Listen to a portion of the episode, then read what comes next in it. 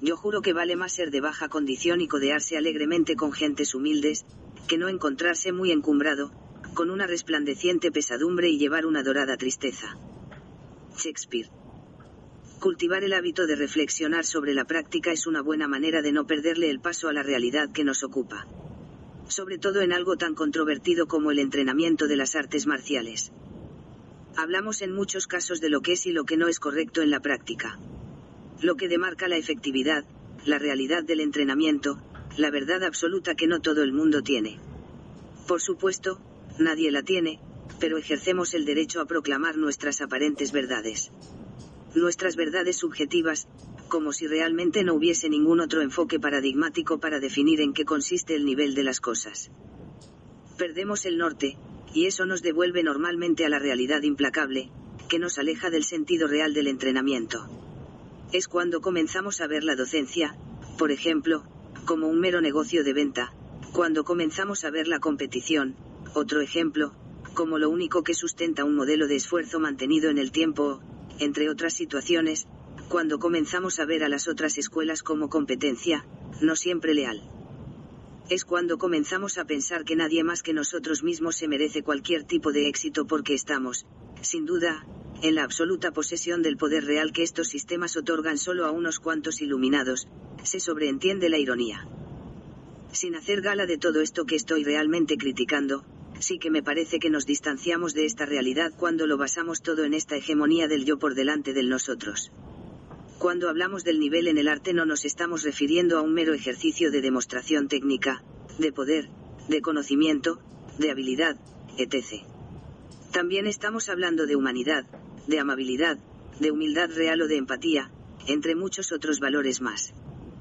Las artes marciales tienen su yang expansivo, pero también tienen su yin introspectivo en el que debemos estar a la altura interior de la expansión que lo externo nos propone. Olvidamos que el Gul marca el objetivo real de la práctica, en tanto nos convierte en mejores personas, sí, aunque no lo parezca, este es uno de los objetivos más elevados de la práctica.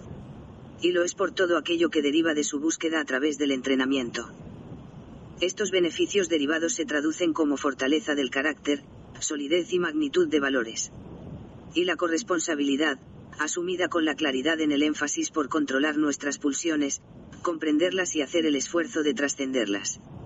Muchos no han tenido verdaderos maestros que demuestren esta calidad humana, esta capacidad de entender que la práctica del arte es una herramienta para fortalecer el espíritu.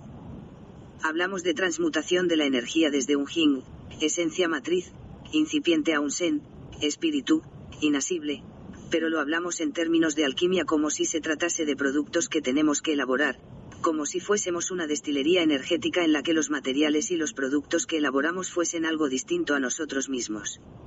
Es el alma la que participa directamente en todo este proceso de transmutación. Un proceso en el que nuestro cerebro reptiliano acaba admitiendo los valores, que nuestra parte racional y emocional acuerdan, para mejora de la humanidad con la que convivimos. Si perdemos los valores humanos, la práctica, como todo, se acaba convirtiendo en un esbirro más del ego. Este eterno compañero que algunos denostan, otros niegan y algunos admiten como inseparable sombra de lo que somos, pero digno y susceptible de ser educado.